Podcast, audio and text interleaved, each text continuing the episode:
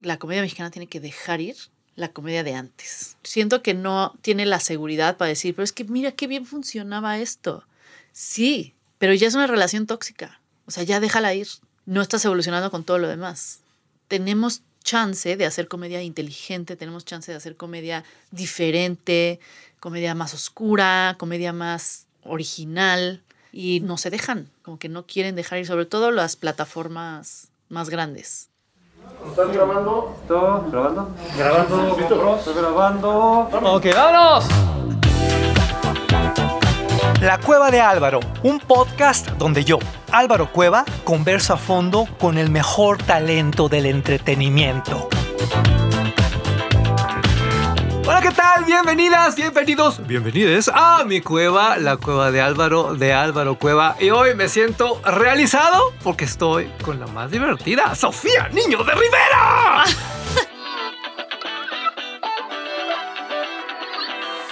Siento que tú estás más divertido que yo, con esa energía. ¿Qué voy a hacer? No me metí lo mismo. Dame un poco. Ahorita te comparto sobre todo la emoción de tenerte aquí. Gracias. Porque te admiro mucho, porque eres mujer, porque has logrado cosas fantásticas y porque eres libre de reír. Sí. ¿Qué es eso? Libre de reír. eh, es un. Es mi proyecto. uf, llevo con este proyecto seis años de mi carrera y es uno de los más importantes de mi carrera, yo creo. Y estoy muy emocionada de meter a la gente a la cárcel con este proyecto. Es decir, o sea, hacer que la gente entre a las cárceles de la Ciudad de México a través de la comedia y empezar a hablar de esas poblaciones y de ese mundo a través de lo que yo sé hacer, que es el stand-up. Es una gran serie porque detrás tienes gente que incluso ha ganado el Oscar. No estamos hablando de cualquier cosita. No, no, no. Vamos a reír, vamos a llorar, vamos a reflexionar. ¿Cuál es la idea? Todo. Van a sentir todas las emociones en un solo capítulo. Son cinco capítulos. O sea, este proyecto, detrás de este proyecto hay muchísimo corazón de muchas personas. O sea, mío desde el lado de querer ayudar a, es- a las personas que salen ahí y a las personas que están privadas de la libertad y querer eh, mostrarle a la gente una manera de hacer catarsis a través de la comedia, una manera de decir, pues sí, hay segundas oportunidades, no, no eres tus errores, eh, si eres capaz de reírte de personas que están o con personas que están privadas de la libertad y darles una segunda oportunidad, te lo deberías de dar a ti también. Eh, Maite Alberdi, que fue la directora de este documental, que es la que ganó el Oscar con otro documental que se llamaba La- El Sargento Topo, Ujú. o El Agente Topo, perdón. Este, es una gran, gran directora y logró plasmar en pantalla cosas que yo ni siquiera había soñado para este proyecto. Dicen que la ecuación de la comedia es tragedia más tiempo equivale a comedia. ¿Y dónde hay más tragedia y más tiempo que en la cárcel? Soy Sofía Niño de Rivera y voy a entrar a dos cárceles de la Ciudad de México con tres poblaciones diferentes, mujeres, hombres y LGBT más. ¿Dudas? Ok. Tarea. Ay, güey. Para mí, hacer reír a alguien es algo serio. Mi mayor desafío es ese, mi sufrimiento, porque voy a tener que, que regresar a los momentos en los cuales yo sufrí. Escúchame, cabrón. La gente se sorprende mucho cuando se entera de que tú haces labor social en las cárceles, vamos a decirlo, compartiendo talleres de stand-up comedy con las reclusas, con los reclusos. Eh, yo estoy acostumbrado a eso por el teatro penitenciario. Soy Sí. un gran fan del teatro penitenciario. Sí. ¿Tú eres algo así como la madre del stand-up eh, stand-up comedy penitenciario en México?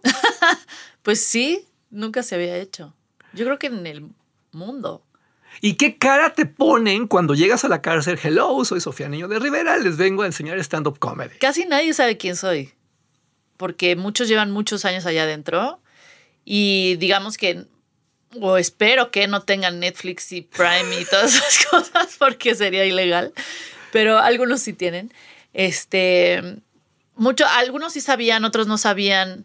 Alguna vez salí en la TV Notas, entonces por algo me vieron ahí, pero porque ese es el tipo de revistas que se venden allá adentro. Pero me ponían cara como de, pues aquí estamos a ver, pues a ver qué nos enseñas, porque allá adentro la vida es tan difícil y es tan monótona que y los talleres también son los mismos los que los llevan. O sea, es taller de costura, taller de teatro o taller, o sea, teatro, pero generalmente es dramático. ¿Qué necesidad tenías de hacer esto? Cuando Saskia Niño de Rivera, que es mi prima, todo el mundo piensa que es mi hermana, pero es mi prima, eh, entró a mi vida porque no crecimos juntas. Y platicando me dijo que ella se dedicaba, que tenía una organización no gubernamental que se llamaba Reinserta, que ayudaba a las personas privadas de la libertad y a, la- a los eh, adolescentes en conflicto con la ley y a las mamás que están adentro de la cárcel y a los niños que están dentro de la cárcel. Entonces yo ni siquiera sabía que existían niños adentro de la cárcel. Cuando me dijo eso, me dijo, ya a mí me gustaría que con shows nos ayudaras a recaudar dinero. Lo que se gana en el show va para Reinserta para ayudar a estas personas. Y yo, perfecto. Entonces ya había, llev- llevábamos dos, tres shows, dos, tres años haciendo shows. Y le dije, yo quiero entrar a la cárcel porque pues todo lo que me platicas y a quién estoy ayudando y de esto de qué se trata, entonces llévame a la cárcel. Y me llevó a Santiaguito, que fue la primera cárcel en la que entré. Y fue muy impresionante vivir esa experiencia. A partir de que fui y conocí a las personas que estaban allá adentro y platiqué con algunas, dije, yo quiero ayudar más. Pero ¿cómo? Pues yo solo hago stand-up comedy, ¿cómo le voy a hacer para ayudarles? Y ya llevaba haciendo muchos talleres afuera de la cárcel. Entonces pensé, la única manera que yo sé de psicológicamente superar traumas es a través de la comedia. Y estas personas, o sea, la ecuación de la comedia es tragedia más tiempo equivale a comedia. ¿Y dónde hay más tragedia y más tiempo? En la cárcel. Entonces fui a la cárcel y dije, quiero hacer un taller de stand-up, pero lo deberíamos de grabar y ver qué pasa. Y lo hicimos. Pero grabado, o sea, yo puse el dinero para hacer esa producción y todo mal hecho, porque, porque nunca sabes lo que te vas a encontrar dentro de la cárcel. Para empezar, el audio, desde ahí, tienes que tener un equipo muy bueno, porque todo es eco y gritos y na- nadie se calla. Nunca hay silencio dentro de la cárcel, nunca. Fueron dos meses de ese taller, lo grabamos y todo, lo editamos y no quedó como yo quería y como que yo ya había tirado la toalla y mi esposo, que también, además de muchas cosas que hace, hace producción, yo le dije, esto ya no va a ver la luz del día, o esto ya fue. Me dice, dámelo. Esto no puede ser ya fue porque es un proyecto increíble que tiene que salir. Y Prime lo haga, vio ese, esa maqueta, digamos, y dijo, esto lo tenemos que hacer, pero así no. Entonces vamos a volverlo a hacer. Y se volvió una serie documental dirigida por Maite Alberdi, producida por Gato Grande, hecha también con Más Gallo Media. ¿Qué esperas que suceda con esto a nivel mundial? Yo espero que sea un formato que se va a replicar. O sea, yo, yo sí creo que ayudarle a las personas que están privadas de la libertad, a hablar de sus problemas y de sus traumas, a humanizarlos con las personas que están afuera, porque lo que más le hace falta a la cárcel es a humanizar a las personas que están adentro. Oye, pero aparte, tengo la impresión de que eres muy buena maestra, porque algunas de tus alumnas de la cárcel ya se han presentado en escenarios y parece ser que les va bien, ¿no? Sí, sí, sí. O sea, es que lo tienen que ver todo, pero el chiste es que, o sea, lo más difícil para mí fue enseñarles stand-up a personas que nunca habían visto stand-up y no sabían ni siquiera qué era, porque llevan muchos años allá adentro. Y la comedia con la que crecieron, como casi todos los mexicanos, era comedia que no tenía nada que ver con stand-up. No vi venir el drama. Lo tienes, solo disfrútalo. Tú puedes, Leslie. Tú puedes, Leslie. Lo que sientes cuando creas algo de cero y funciona y es algo que trabajaste mucho y que realmente lo creaste tú, es un orgullo que no te lo dan nada más. Pero aparte yo me carté con mucha gente. Porque te dicen, ¿cómo eres? Y entonces yo a todos les decía, pues soy como Fiona, pero no tan verde. Agarran al Chucky, ya salió de la pecera, ¿no? ¿Te parece si contamos tu historia? ¿Sí? ¿Qué es el stand-up comedy? ¿Qué es el stand-up? ¿Qué diferencias hay entre el stand-up y la comedia que millones de mexicanas y mexicanos hemos consumido durante años en la televisión? El stand-up, eh, hay mucha de la comedia que se consumió durante años en televisión también e- era un tipo de stand-up. Es que el stand-up tiene muchos rubros, digamos, muchos tipos de stand-up. Uno de ellos es contar chistes. Otro es anécdota, observación, humillación. Este, o sea, hay muchos tipos de stand-up. Entonces, el stand-up es. Digamos que el stand-up empieza con improvisación, pero no acaba ahí. Es una especie de monólogo que es una especie de improvisación, pero no acaba ahí. O sea, tú, los monólogos están muy escritos y se pueden replicar una y otra vez igual. Y casi nunca te sales del guion. Y en el stand-up va, va evolucionando junto con la sociedad. O sea, si yo hoy vivo algo y voy y me paro en un escenario y lo digo, empieza como improvisación y después de que lo digo, digo, este chiste funcionó, a ver, me lo voy a llevar a mi casa. ¿Qué punchline le voy a poner? Este y este y este. Me vuelve a subir y lo vuelves a probar. Le voy a arreglar este punchline, no funcionó. Y ahora otra vez. Y los monólogos no tienen eso. Me encanta que hables así del stand-up porque lo llevas a otro nivel. Es profesional. Tú estudiaste Sí, sí. esto. Yo empecé no estudiando esto y después me fui a Nueva York a estudiarlo. Porque mi papá me dijo, si vas a hacer esto, que sea un oficio. O sea, aprende lo que hay detrás, la escuela. Porque si no, nunca lo vas a hacer como lo quieres ser, como los que, con los que veías y decías, yo voy a llegar al nivel Seinfeld, nivel Cosby, nivel Amy Schumer. O sea, yo quiero llegar hasta allá. Yo quiero cruzar. Entonces, para eso necesitas la escuela. Qué bueno que mencionas a tu papá porque estamos acostumbrados a escuchar historias de talentos que se enfrentaron a sus padres porque no los dejaban ser. Y por lo que estoy escuchando a ti, no solo te dejaron ser, te impulsaron. Sí, o sea, en realidad no les di opción. o sea, les dije, voy a ser comediante. No les dije, puedo ser comediante porque pues yo ya tenía 28. O sea, ya no pides permiso a esa edad. Ya vivía Pero- sola, ya me mantenía sola. Pues ya no pides permiso esa edad. Pero sí es muy importante tener el respaldo de tus papás de decir, o sea, mi papá, pues es que, ¿qué me va a decir mi papá? También fue torero, clavadista, banquero, piloto, ahora es granjero. O sea, mi papá siempre ha sido alguien que cuando quiere hacer algo lo hace, pero la diferencia es que lo hace muy bien. Entonces, en el momento que yo decidí hacer stand-up, decidí hacer stand-up. No sabía qué iba a pasar después, pero decidí estudiarlo y hasta la fecha lo estudio. Y hasta la fecha me pongo nerviosa subiendo a un escenario porque tengo que hacer nuevo material. Y hasta la fecha me tomo muy en serio cualquier escenario en el que me subo y cualquier material que voy a probar. Me divierte mucho, pero me lo tomo muy en serio. Tu papá es un tipazo, Sí lo es. definitivamente. Sí lo es. ¿Es cierto que tú iniciaste en fiestas de oficina, Sí. primeras comuniones y esas cosas? Solo me faltan los funerales. Funerales es lo único. O sea, ya he hecho bautizos, primeras comuniones, eh, fiestas de todo tipo, de Navidad, de todo. He hecho todo. Ni siquiera llevaba micrófono porque no había suficiente gente. Pues, ¿para qué? Eran 20 y en la sala. Entonces no necesitaba micrófono. Ya después me compré mi amplificador y mi micrófono. Y me lo llevaba a todos. ¿Y si se reían y todo eso? Pues a veces, o sea, lo que me dio mucho esos shows fue tablas de qué hacer Con el tío borracho. con el tío borracho, qué hacer con el que no se, no se ríen o qué hacer con que es el peor, o sea, estás en la sala de una casa, ¿cómo te vas a mover ahí? O sea, me dio mucho, mucha tabla para improvisar y para estar en los peores escenarios y, y qué hacer con eso. Entonces, ya cuando me dicen un auditorio nacional o me dicen un, eso te pone nerviosa, te pone más nerviosa, créeme, la sala de una casa con 20 personas, para mí ahorita, que un auditorio nacional. Porque el auditorio nacional ya lo tengo, ya está más estudiado, está más, por lo menos está más controlado, pero la sala de una casa con 20 personas, todo puede pasar.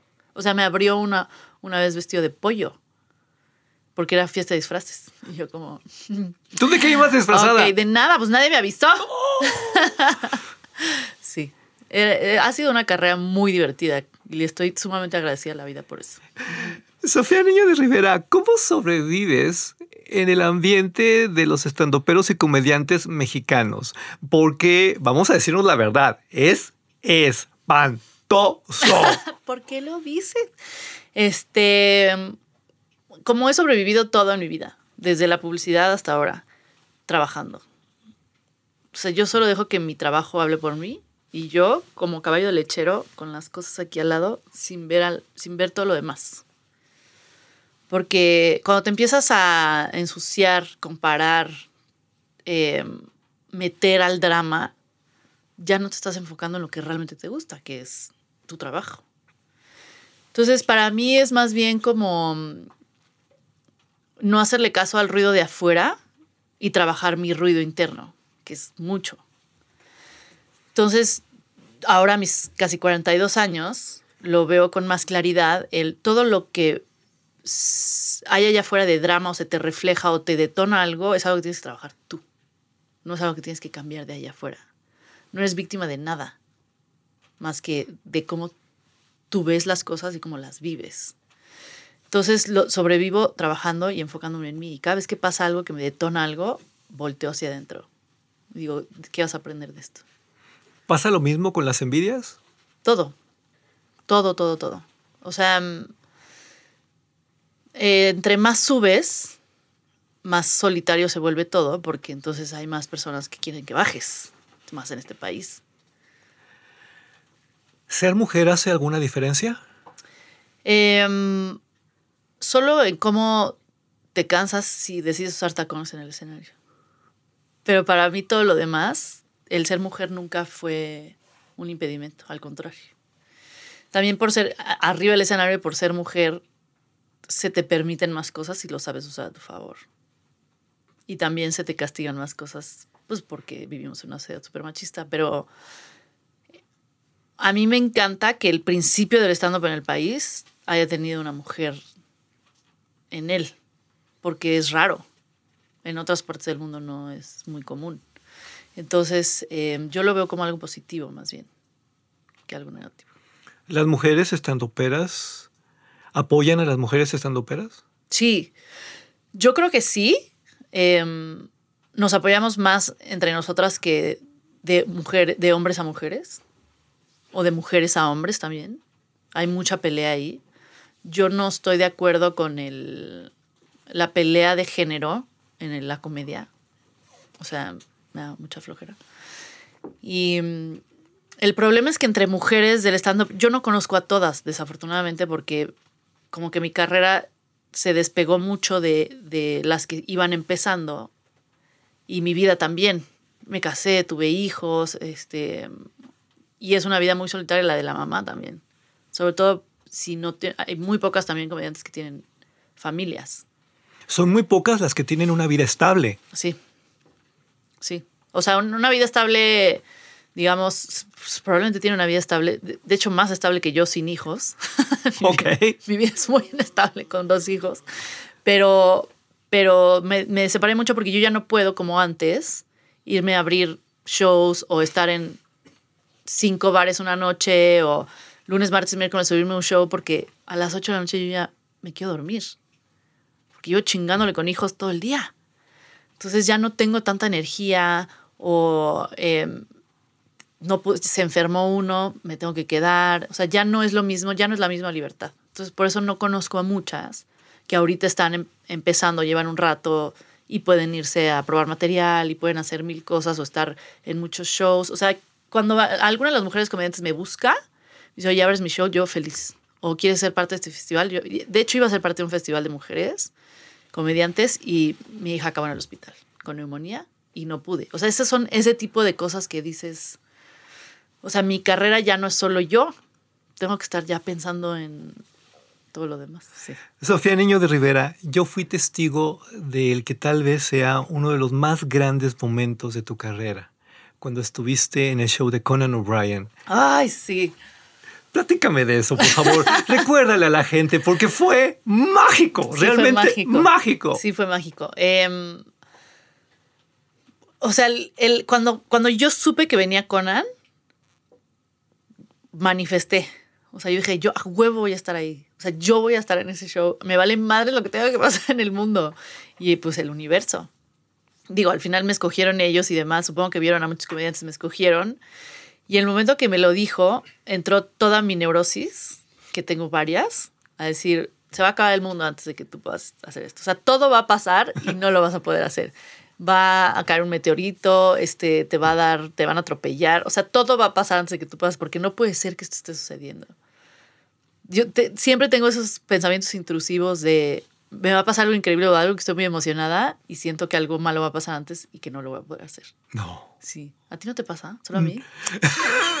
Oye, pero, pero espérame, ¿qué te pidió la producción? ¿Qué limitaciones te puso? No me puso limitaciones.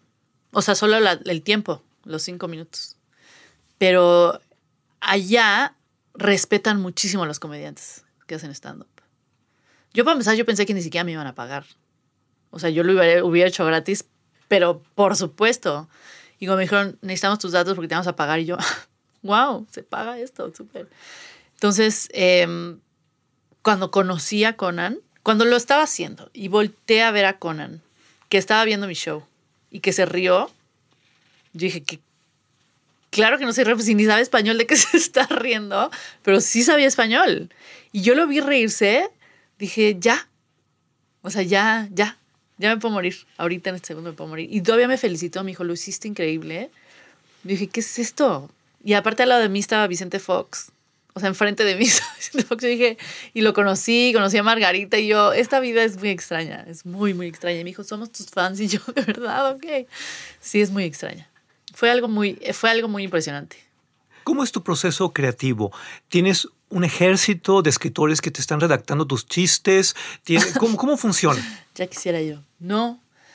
Lo, todo lo he hecho yo. Toda- todos los especiales que están allá afuera, los dos de Netflix y el de Prime, es 100% escrito por mí. Hay quien, si mi esposo de repente me da una idea de un punchline o algún amigo comediante me dice, Ay, esto lo deberías de cerrar así, eso existe. Pero que alguien escriba por mí mi material, no. Todo está escrito por mí. ¿Y después qué pasa? Después, o sea, dependiendo del momento de mi carrera, el primer especial lo escribí, escribí físicamente. Y ya ahorita lo que hago es pensar en un tema y digo, pues por aquí hay algo y me subo al escenario a hacerlo. Y en el escenario es donde lo escribo, con la reacción de la gente. ¿Repites chistes? Mm, Más bien, o sea, lo grabo, estoy en el escenario, siempre está mi celular ahí grabando el audio, lo digo, me voy a mi casa, estudio ese audio y digo, esto sirve, esto no, esto sirve, esto no, esto sirve, esto no. Me vuelvo a subir y lo pruebo como lo corregí y ahí otra vez lo grabo y te yo lo vuelvo a escuchar, lo vuelvo a corregir, me vuelvo a subir hasta que quede un chiste como realmente quiero. ¿Cómo puedes ser tan autocrítica y tan divertida en el escenario? Es que es muy difícil de explicar. A mí se me, se me prende el chip. O sea, cuando estoy en el escenario pasan milagros.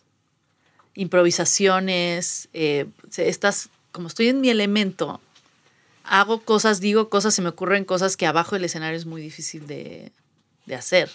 Entonces, es inexplicable. Es como los, supongo que los olímpicos que llevan años y años y meses y meses y meses haciéndose fuertes y probando y así, de repente rompen el récord el día de la carrera.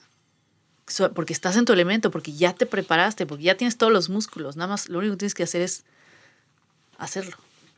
Sofía Niño de Rivera, cuéntame de tu serie de YouTube, la primera, además, YouTube Originals. Sí. Fue muy extraño porque nadie sabía hasta la fecha, yo creo, que son los YouTube Originals. Pero um, se acercaron para que hiciera una serie y era la primera vez que iba a protagonizar una serie, cargar una serie. Pero estabas haciendo eso y ellos también están- estaban haciendo Cobra Kai, o sea, Sí. hello, Sí, ese sí, es el nivel. Sí, sí, sí. Sí, o sea, ellos confiaban mucho más en mí de lo que yo confiaba en mí. Y em, nos dieron mucha, em, o sea, nos dieron mucha libertad para decir a qué van a jugar, o sea, qué quieren hacer. O sea, construyeron un set. Yo decía, esto lo construyeron para mí, no lo puedo creer. Em, yo hubiera cambiado muchas cosas de esa serie, o sea, viéndola en retrospectiva, que para eso son esas cosas, para aprender también le hubiera cambiado algunas cosas y no, pero aprendí muchísimo de todo. ¿Qué te dijeron en YouTube? Eh, me dijeron que ya no íbamos a hacer una segunda temporada. Gracias, vete. Estuvo padre, gracias por participar. No, estaban muy felices, nada más que también internamente estaban todavía viendo qué iba a hacer con iba, qué iba a pasar con YouTube Originals y demás. Esa es la bronca de ser innovadora, que finalmente te das contra la pared y viene lo que sigue y viene lo que sigue y viene Club de Cuervos. Sí, también Gary fue otro que me dijo, ¿cómo te sientes de actuar? Y yo, súper. No tenía ni idea. Pero fake it till you make it. Y me la pasé increíble. Y ahí aprendí de Mariana Treviño, ahí aprendí realmente lo que es, Qué gruesa está ella. es ser un profesional en lo que haces. O sea, yo, una vez- yo me acuerdo perfecto, porque yo me lo estaba tomando muy poco serio, en el sentido de que pues tampoco mi papel no era así de voy a salir en todos los capítulos, ni tenía que actuar mucho más diferente de lo que soy ahorita. Pero una vez entré al, al trailer de Mariana, pues para platicar. Entonces estábamos ahí y me dice, bueno, vamos a ensayar la escena. Y yo, ah, cabrón, o sea, venimos a hacer tarea. Ah, ok, ok. Yo pensé que nada más íbamos a platicar. Y la veo meterse en el papel y me dice, otra vez, vamos a repetirla y así. Y por primera vez vi a alguien ser profesional en lo que está haciendo, porque no me había tocado convivir con una actriz de ese tamaño y ver cómo funcionaba su cabeza. Y es impresionante. Y de, o sea, ahí fue cuando dije, ah, ok, esto, es- esto se toma en serio. O sea, tengo que tener respeto por esto. Cuando escucho anécdotas como esta, recupero la esperanza. Porque de repente sí me deprimo ante las cosas que, que padezco en las pantallas, en los escenarios. Eh, ¿Hacia dónde va la comedia en México?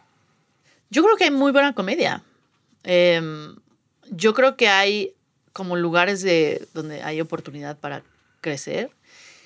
Y lo que realmente creo que debe de pasar es que tiene que la comedia mexicana tiene que dejar ir la comedia de antes. O sea, siento que no tiene la seguridad para decir, pero es que mira qué bien funcionaba esto. Sí, pero ya es una relación tóxica. O sea, ya déjala ir.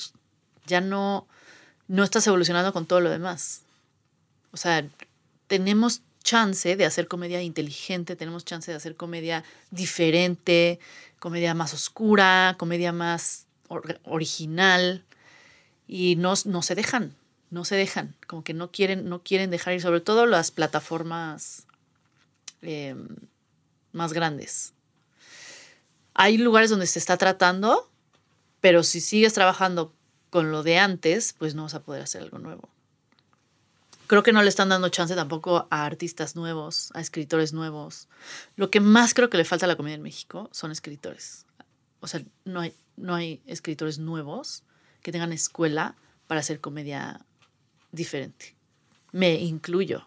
Es muy difícil escribir un guion, es muy difícil escribir una buena película, es muy difícil escribir algo que pueda competir mundialmente y no hay escuela. O sea, si realmente queremos que la comedia cambie, tiene que haber una escuela de guionismo en México de comedia buena, internacional. O sea, yo lo que haría si tuviera una plataforma, haría un semillero de guionistas, yo los mandaría a estudiar fuera, a Estados Unidos, a España, a lugares donde realmente hay muy buena escuela de guionismo y apostaría por eso, por esa escuela y luego me los traería a que hicieran el contenido acá. Porque eso es lo que más hace falta.